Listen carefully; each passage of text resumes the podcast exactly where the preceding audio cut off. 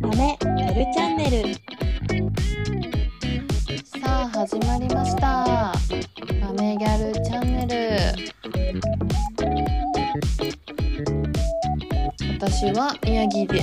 宮城で会社員をしている23歳のマメこと Going My Way と言います。よろしくお願いします。このラジオはですね私のトーク力を維持することを目的としまして誰か友達と話してる気分をお届けするのが目標としているシェアハピラジオとなっております。今回は2回目です。前回はねあのたくさんお話ししてあの100の質問とかやったんですけど友達の皆さんが聞いてくれて聞いたよって言ってくれるのがすごい嬉しかったですね。YouTuber の人たちもみんなこんな気持ちなんだろうなと思ってあのー、すごいあの新鮮な気持ちであのみんなの感想を受け止めたところでした。あのですねなんとですね先ほど収録していたんですけれどラジオをあのデータが1回吹っ飛んでしまいましてた30分話したのにまた30分同じことを話そう話さないとっていう気持ちで気持ちを奮い立たせて、あのー今もお話しさせていただいております。はい今日はですね、えっと、11月4日の木曜日に、あのこの声をあの収録しているんですけれども、まあ最近ですね11月にも入ったっていうところでなんと今日ですね流行語大賞のあの言葉たちがノミネートされてその言葉が発表されたんですけれどもパッと見めちゃくちゃあのオリンピック関係がすごい多かったですね。うん知らないのとかもあってそれ調べてもあオリンピックだったんだっていう感じで、まあ、めちゃくちゃオリンピック色の強い今年の流行語だなというふうに思ったんですけどなんかそうですね、ちょっと最初なんか2つ3つぐらい取り上げたいんですけどまず1つ「ゴン攻めビッタビタ」ってやつなんですけどこれはもうまさにあのオリンピックのスケボのあの解説であの瀬尻亮さんがあの使われた言葉なんですけど私かなりオリンピックガチ勢で当時見てましてまあ前のあの営業していた時に見てたんですけど、まあ結構あの移動時間が長くて、こう移動、あの、電車の時間も長かったりしたので、まあその中で結構ちょこちょこ自分の時間をこう見つけながら見てたんですけど、もう朝起きて、まあ、まず今日どんなスポーツっていうか試合があんのかっていうのをちゃんと把握してから、あのーじゃあこれこの時間、あ、見れるなとかって思って、あの、ちゃんと毎日、あの、計画立てて見てたんですけど、その中でたくさん見たんですけど、やっぱ結構新しく感動というか心動かされたのが、あの、スケボだったなっていうふうに思ってんですよね。何がすごい良か良かったというか心を動かしたかというと、まずスケボーの、あの、そもそものイメージがあまりこう、よくは、は私は思ってなかったっていうのが正直なところで、まず、あの、スケボって、なんかこう、路上で夜中やってるイメージで、で若い人たちで結構チャラチャラした人たちが、まあ、生きってやってて、治安も悪いし、まあ結構、まあいろんな人に注意されたりするようなものっていうイメージだったんですよ、やっぱり。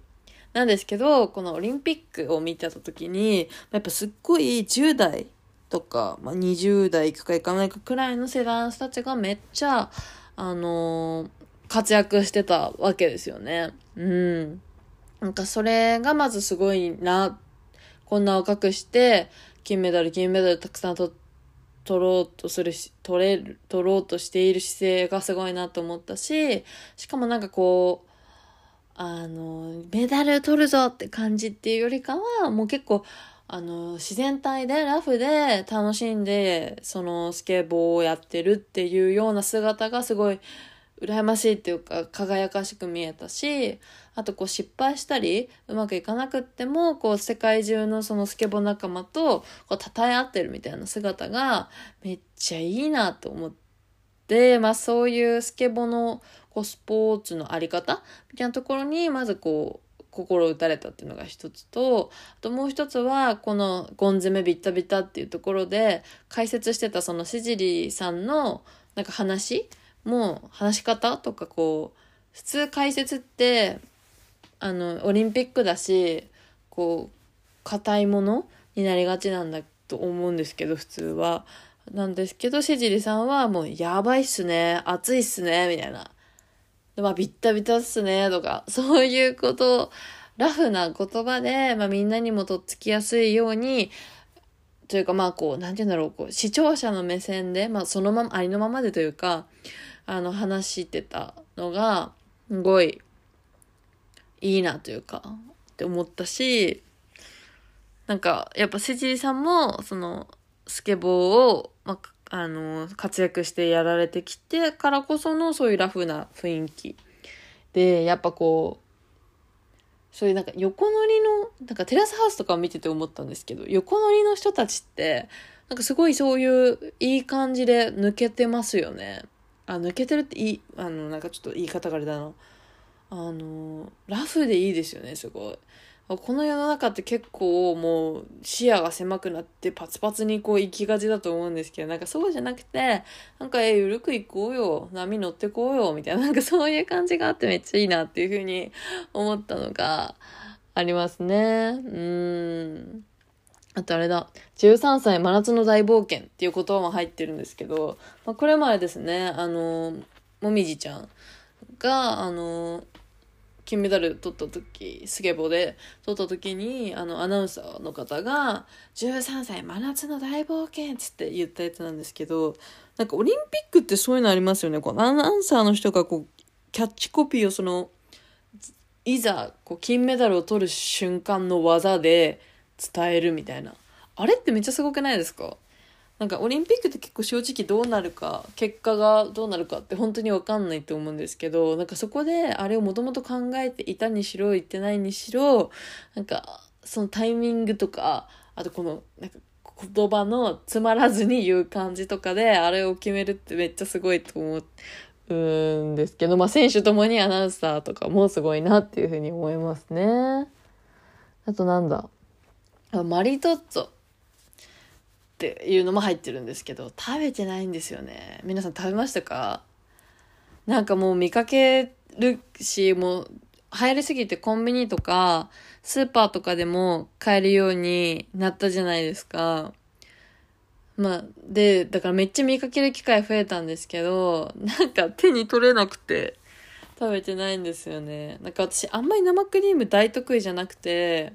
まあでもマリトッツォってそのオレンジピールとかも入ったりして爽やかだと思うんですけど、そのパンと生クリームかっていうなんか固定概念にとらわれて食べれてないですね。なんかもうマリトッツォ流行りすぎてなんか何トッツォ何トッツォみたいなこう言われてましたよね、いっぱい。まあでもちょっと今年の思い出として、ちょっと年内中に食べたいなとか思いますね。まあでも食べるのはパン屋の食べてみたいな。あとは、イカゲーム。あ、これはもう、本当に、でももう、か、上、下半期の下というかもう、最近ですよね、本当90、11月ぐらいでもう一気にガガガってきたイメージなんですけど、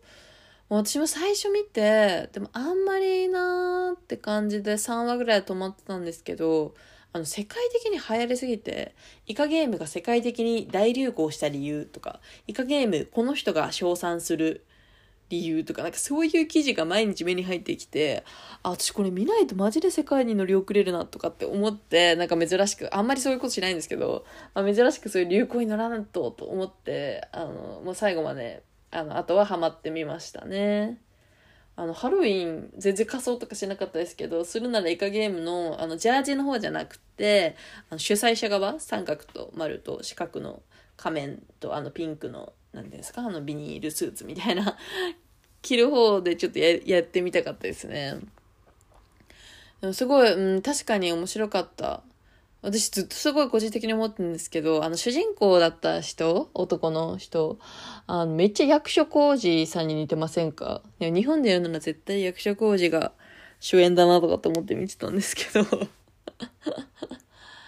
うん、なんか、うん、そうですね。でもかなりこう、シーズン1が、あの、半端っていうか次につながるような感じで終わったので、まあ次もあるのかなっていうふうにちょっと期待してますけど、まあ、かなり日本でいうカイジみたいな言われてたじゃないですか。で、カイジも、あの、いろんなシーズンがあって、映画も何、3つぐらいやってみたいな感じだったので、まあ、そう考えると続くのかななんていうふうに思ったんですけど、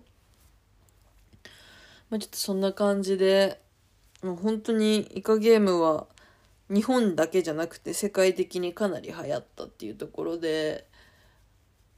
あの、この今年の最後の一番と言ってもいい流行りかもしれませんね。で、来月の1日に、こう、あの、上位10個が発表されるらしいんですけど、ちょっと予想しておこう、しとこうかな。去年確か3密とかでしたよね。去年がザ・コロナって感じの、あの、なんて言うんだろう、セレクトだったと思うので、今年はもうちょっと明るめが入るんじゃないかなと思ってて、うーん、そうだね。イカゲームは入ると思う。で、こう上位にはやっぱこう、オリンピック来ると思うんですよね。うーん。あと、あ、これもちょっと喋ってませんでした。整うも入ると思いますね。上位10位以内に。うん。私もサウナ好きでですね、あの、去年の本当今頃ぐらいからハマって、約1年ぐらいですね、サウナーになってから。周りで、女の子でサウナ好きって人あんまいないんですよ。なんか、入れるけど、なんか別に本当にめっちゃ好きってわけじゃないっていうか、なんかその、サウナってサウナであっちーってなりながら、まあ、汗バカほどかいて、水風呂に入って、あのもうどっかに昇天する感じがいいじゃないですか。で、まあ水風呂入った後に、ちょっと、あの、椅子とかで休憩して、で、整って、ピカーみたいな。あれが最高じゃないですか。水風呂が苦手とかそういう人もいたりとか、まあ、結構やっぱ岩盤浴の方がうちは好きみたいな人が多いので、なんかまあ結構体に負担、体っていうか、まあ、結構暑いのに入り、冷たいのに入りで、まあ結構体に負担がないわけじゃないじゃないですか。まあだから、まあそれが合う合わないってこう体質的にあるとは思うんですけど、まあ、私はあのこう、あの、上がって下がって全部昇天してっていう感じがすごい好きなんですけど、なんかサウナってやっぱすごい、あの、なんていうんですか、科学的に自律神経がすごい整うらしいですね。も確かに、うーん、なんかその、お酒とかとも違って、こう体のこう嫌なな毒素だったりとかこうネガティブなこととかがこうスーって抜けてく感じはしますよねすごい、まあ、それが自律神経がしっかりあの整整うというか 自律神経があのなんていうんですかねあの元に戻るというかそういう効果があるからそういう風に感じるのかなっていう風に思いますね、まあ、だからなんかすごいそういうやっぱポジティブなことが10位以内に今回は入るんじゃないのかなって思うので、まあ、やっぱそのイカゲーム、整う、あとオリンピック系が入るんじゃないかなっていうふうに私ちょっと予想しといて、まあ、あとはちょっと12月に入ったら、まあ、いざどうだったのかっていうところで、まあ、ちょっと、あの、また答え合わせの時に流行語話してみたいと思います。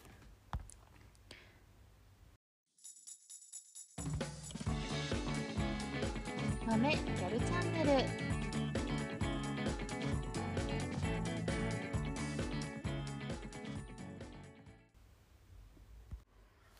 はい、ということで、今回続いてトークテーマルーレットを今回2つやっていきたいと思います。今回一つ目のトークテーマはこちら。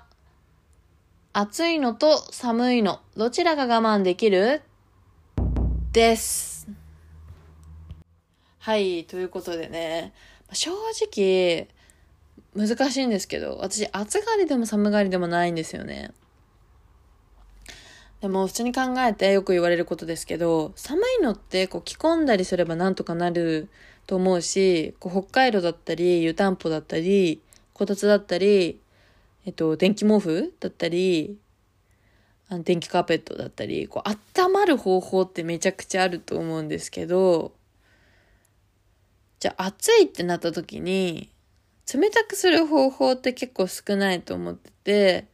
まあなんか例えば氷とかそういう冷たい系ってやっぱ結局溶けちゃったり冷めちゃうというか、まあ気温に戻っちゃうじゃないですか。なので、あのーそれこそハンディファンがもうすごい当たり前の夏になったと思うんですけど、あれぐらいしかやれることってないんですよね、多分。ハンディファンって本当去年今年でめっちゃ普通になりましたよね。なんか、私、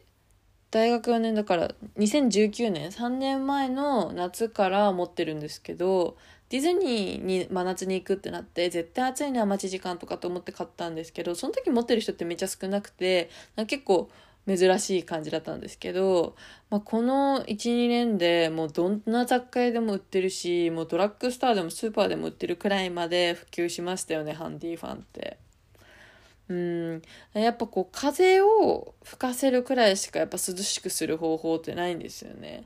どこから構わず打ち水とかできるわけでもないしうんあと日傘とか、まあ、しててもこう日光は遮れ遮ることはできるけどうーんなんだ？あの涼しくはなんないと思うんですよ冷たくとかっていう感じはないと思うのでなんかやっぱりこう我慢できるのはやっぱ寒いのかなと思う。でもこう夏と冬っていう風に考えた時に好きなのはめっちゃ夏なんですよね。まあ冬嫌いなわけじゃないんだけど夏ってなんかこう、まあ、気温が高い分こう気分も結構上昇するというか、あげな気持ちになるので、まあ、結構ずっと楽しい感じなんですよね。まあ、南国ってめっちゃ楽しいじゃないですか。なんかそれと多分一緒だと思ってて。まあ、だから、その、まあ、日本台風とかで天気悪い時も多いけど、まあ、絶対雨の日とか曇ってたり寒い、ちょっと肌寒い日より絶対あったかい日の方が心を晴れるじゃないですか。だから夏ってめっちゃ好きで、寒いとやっぱ心がこう、スッてこう、なんかまあ、普通に筋肉もあの血管とかも収縮してるじゃないですか寒いとまあだそれと一緒でこう気持ちも閉塞的な気持ちになっちゃうので、まあ、そういう観点で言うと、まあ、夏の冬より夏の方がめちゃくちゃ好きなんですけど、まあ、我慢できるかって聞かれたら、それは寒い方が我慢できるかなっていうところが私の一応暑いのと寒いのどちらが我慢できるの答えでした1個目のトークテーマは以上ですはい、続いて2つ目のトークテーマです。自分のしてた勘違いは何？です。うーん、そうですね。まあ、大きく2個あるんですけど、まず1つは私エレベーターとエスカレーターを未だにちゃんと区別してないですね。まあでも、まあ考えればわかるんですけど、エレベーターはあの箱で動くやつ。で、エスカレーターがこう階段で上り下りするやつですよね。それは分かってんですけど、なんか、あのーこう、いちいち区別こうパッとできないっていうか、右左みたいな感じで区別できないんですよね。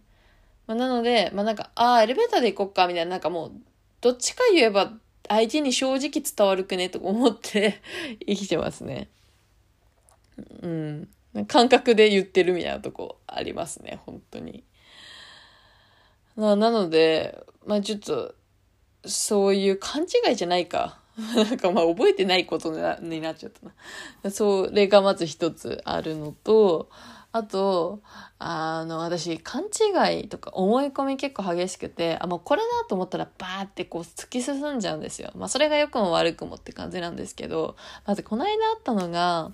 あの、私転職してたっていうところで、あの、給与講座を新しくこう開かなきゃいけなくって、それであの、新しく講座を作ったんですけど、まあ、その講座、新しく作った講座を、あの、普通にネットで残高とか見れるようにネットバンキングだったりとか、まあ、アプリとかで設定しようと思ってしたんですよ。で、まあ、あれって暗証番号とかもちろん入れなきゃいけないと思うんですね。それで入れて、私が暗証番号これだっていうのがあっ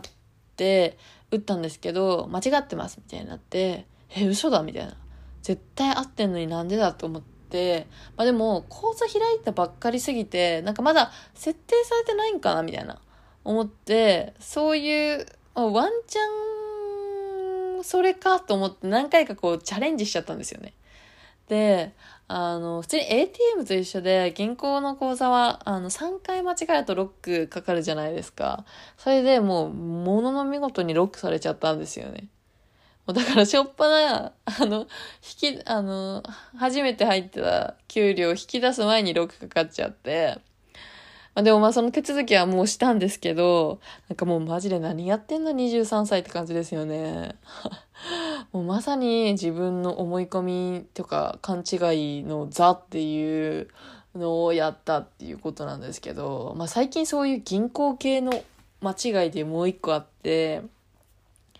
まあ私去年結構貯金とかっていうのをしてて、こう、いつも使ってない口座にこう貯めてたんですよ、お金を。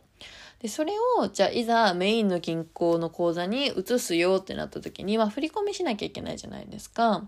で、それで、うんと、ネットで、うんと、自分の口座から別の口座に、こう、振り込もうとしたんですね。で、こう、ATM で振り込む時は、こう、ちゃんと名前、口座、えっと、番号を、とかっていうのがこう出てきて、本当に合ってますか？みたいな画面が出てくるじゃないですか。まあ、だから嫌が王にもこう確認をこうストップしてできるんですけど、なんかスマホって結構ポンポンポンポンいっちゃうんですよね。で、こう文字もちっちゃいし、私すごいそういうのせっかちでポンポンポンポン、はい、オッケーオッケーオッケーオッケーって言っちゃうんですよ。それで、もう、まあ、画面はあったんですけど、もう確認ミス、漏れですよね。で、もう別の人にお金振り込んじゃったんですよ。で、いくらかっていうと4万です。もう社会人2年目の4万はでかいですよ。で、もう何やってんのと思って、もうそんなんで、そうそういうふうになんか間違えて人の口座に振り込んじゃった時って、組み戻しっていうのをしなきゃいけないんですけど、こう、銀行間での取引になるので、まあ、じゃあ例えばその間違って振り込まれた人に、あの、電話番号が違ったり、住所が変わってたりとかっていうので連絡がつかないってなったら、もうそこから頑張ってくれないんですよね、銀行は。もうそういうことで連絡がつきませんでした。はい、終わり、ちゃんちゃんっていう。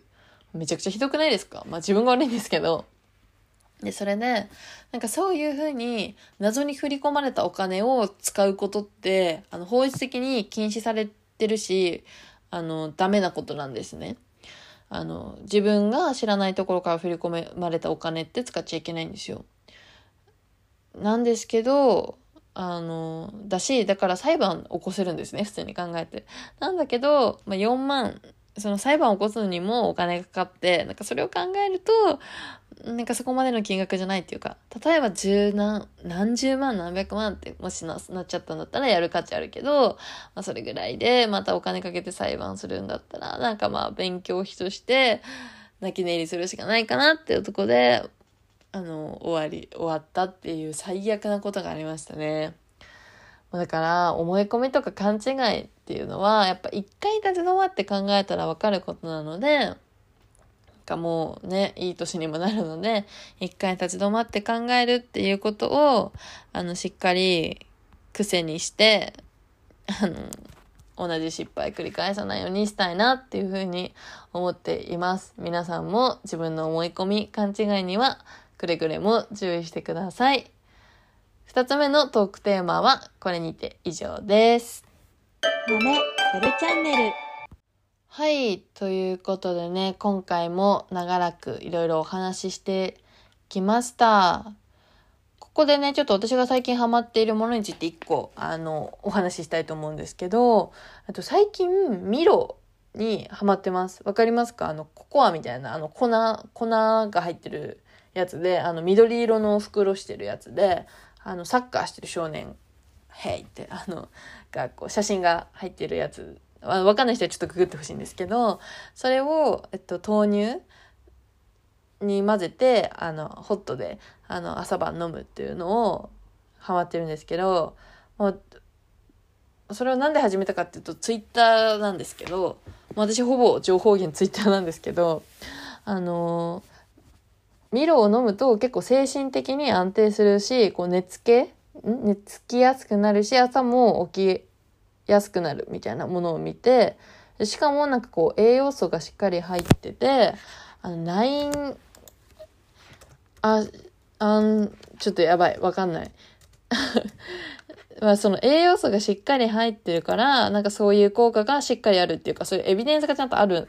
んですよ。だから、それめっちゃいいなと思って、ちょっと買ってみたんですよ。カルシウム、鉄、ビタミン D が入ってるらしい。あと、ブドウ糖とか、ナイアシン、ナイアシン、これこれ。その辺が入ってるから、まあ、結構体にいい飲み物っていうところでやってみたんですけど、めっちゃ良くて、何がいいかっていうと、私社会人になってから、まあ、ここ最近、ああんまりこう、眠気がこう襲ってきたりとか、っていうのがあんまりないかったんですよ。なんかもう朝、まあこんな時間だから寝るみたいな感じで寝てて、で、朝もなかなか起きれなくて、もうなんかギリギリに起きるのが結構続いてたんですよ。なんですけど、もうミロ飲んだら、夜もなんかもうだいたい12時ぐらいにはこういい感じに眠くなってくるし、あの朝ももうパッと目覚めれるんですよ。私まあ今まで出勤時間が結構遅かったのと、あの家から職場が近かったっていうのもあったんですけど、絶対7時半ぐらいにしか起きれなかったのね。それがもう1、2年続いてて、頑張っても起きれないのがね。いくら目覚ましかけても。もう6時半とかに目覚めれるようになって、ミロを飲んでから、もう超感動したよね。ほんとすごいと思って。だから、なんか、あ、本当に効果あるんだと思って、でも確かにミロに書いてあるのね。ミロで朝勝つって。だからこの栄養機能食品ってなってるから、やそういう一杯で結構その体がね、こううまくいく、あの、栄養素があるから、そういう朝も起きれるのかなっていうふうに思っているので、もうちょっとなんかぜひ、あの、最近眠れないなとか、あの、思ってる方は、まあ、ちょっとココアの代わりにっていうか、あのまあ、冬ってあったかい飲料飲みたくなるじゃないですか。まあ、その一つちょっとミロを買ってみてはっていうふうに思ってます。